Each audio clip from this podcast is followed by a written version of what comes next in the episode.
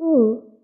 早晨，我从睡梦中被冻醒，一咕噜爬了起来。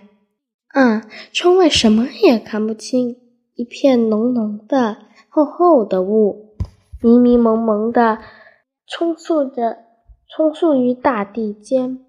这雾好白，真纯，不掺一点儿杂色。我打开窗，雾轻悠悠地飘进屋来。好像好像好轻的纱，白白的绢，似仙女衣衫般的抚摸的我的脸颊，轻轻柔柔。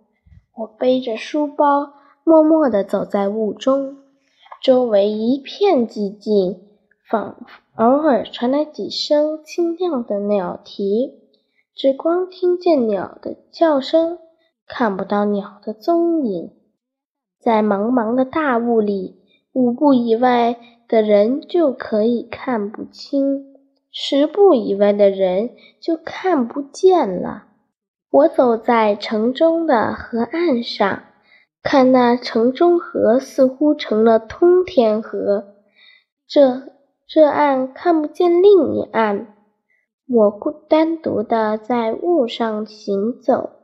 雾渗湿了我的头发和衣服，雾中的境界使我感到有些孤独。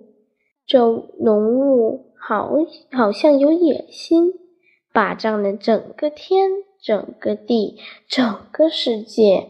旭日东升，雾气渐薄，这雾在微风的吹动下滚来滚去。像冰山雪峰，像蓬莱仙境，使人觉得飘飘欲仙。阳光中透露了橘黄色的光晕，整个太阳像个大柿子。雾渐渐地折了，大柿子的汁染红了云霞，远方的山镶上了金边，给大地镶上了颜色。